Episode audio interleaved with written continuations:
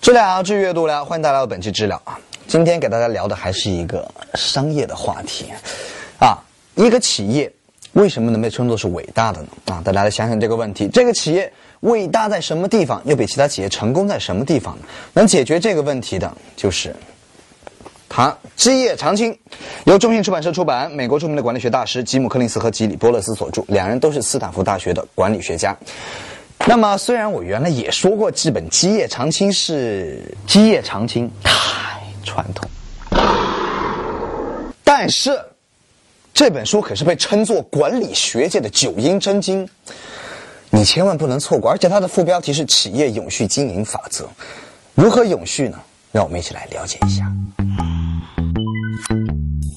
作者呢在书中选取了两组企业来作为比较对象，第一组叫做对照公司，我们先来看一下有哪些：通喜的西屋公司、德州仪器、哥伦比亚影业、辉瑞制药、高露洁。第二组公司呢叫做高瞻远瞩公司，他们有福特汽车、通用电气、惠普、迪士尼、默克制药、宝洁。大家有没有发现，这两组企业在时间线跟领域都是同时成双成对的出现？大家不禁要问了啊，这个比什么嘛？气生瑜，和生亮啊？气生四，何生寒？这两组鞋都那么牛逼，我们怎么比呢？但是比较的规则并不是按照他们的业绩或者说排名来相比的，而是数百位著名的企业家按照他们心里的排名来比的。什么排名呢？是伟大还是最伟大？当然了，通过这样的一些比较，一些问题变得清晰了起来。我们经常关心的一个问题，就是一个伟大的企业，一个最伟大的企业，到底需不需要一个最具魅力的领导人？而事实告诉我们，是不需要的。这些所谓高瞻远瞩的公司啊，从来所有的 CEO 都是非常低调、务实和谨慎的，甚至有的生活还非常呆板和刻板，都不是什么明星企业家，不是马云，不是乔布斯，更不是 Diane Chen。但通用电气的杰克韦尔奇是个特例。但是杰克韦尔奇是个多牛逼的人啊！他的到来也并没有让通用变得更牛逼起来。通用在他来的时候就已经很牛逼了。所以说，杰克韦尔奇在通用的历史上，并不比那些默默无闻的 CEO 来的更重要。另外一个问题就是，一个最伟大的企业在创立之初，到底要不要拥有一个最伟大的理想？事实告诉我们是根本就不需要的。这些所谓的高瞻远瞩的公司在创立之初啊，往往都没有什么所谓我要改变世界啊，我要造福全人类，我要造福全宇宙，我要为发骚而生等等这些豪言壮语。而且往往他们的产品都非常的 low，一点都不高瞻远瞩。索尼一开始生产的产品是电热毯跟电饭煲，IBM 做的是打卡机和称肉用的秤，这个沃尔玛更说不定就是你家楼下的一家小卖部而已。而且所谓的啊牛逼的保洁。一开始也不过是做猪油肥皂跟蜡烛，说不定也生产皮鞭。另外一个问题，这些企业是如何对待金钱和理想这两件事情啊？很多聪明的观众就要问了：哎，等会儿，你不是说这些企业都没有什么理想可言吗？啊，对，正是因为他们创立之初并没有理想，所以他们在后来创业的过程当中，理想变得尤为重要，而且非常非常的重要。德国默克制药公司的理念就是挽救和改善生命。在第三世界国家有一种疾病叫做河盲症，这种疾病呢是有一种大量的这个寄生虫侵入到人体之后，最后导致人体失明的这样一个比较顽固的一个症状。默克制药呢为此开发了一种药品叫做美迪善，并把它免费捐赠给了一百万第三世界国家的这些患者。二战期间，默克制药又把链霉素引进了日本，从此消灭了日本的肺结核。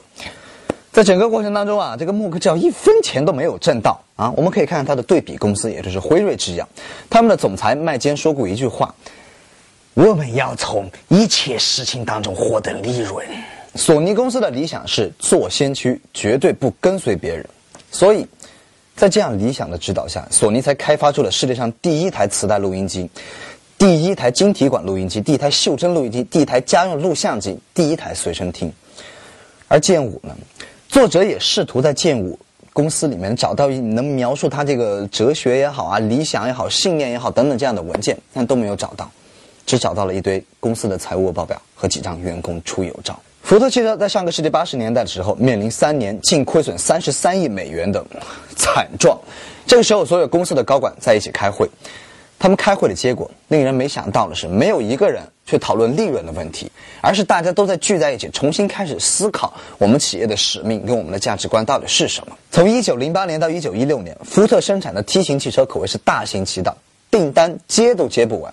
在这个时候，福特本来可以大捞一笔呀，但没想到他把这款车的价格下调了百分之五十八，而且把自己工人的工资涨到了同行业平均水平的两倍。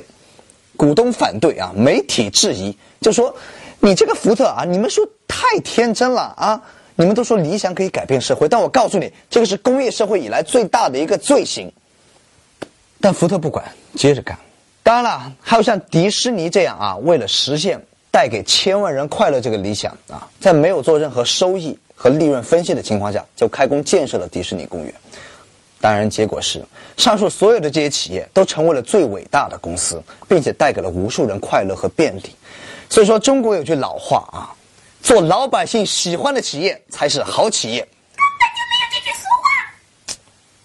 俗话还不是人编的，拜托。当然了，这些所谓最伟大的公司、高瞻远瞩的公司，也并不是没有出现过问题。作者在书中比较这两组企业，并不是为了让大家做一个单选题，而是只是希望从这种无限复杂的商业竞争跟企业成长的道路当中，能找到一点点的线索，让我们看清楚在长距离的龟兔赛跑当中，赢的到底是兔子还是乌龟。知了是阅读聊，我们下期再见。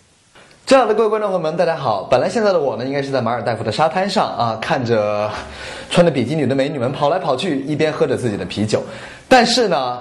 这次来参赛的这些选手实力实在是太强了，所以说不得已只好回来为自己拉拉票。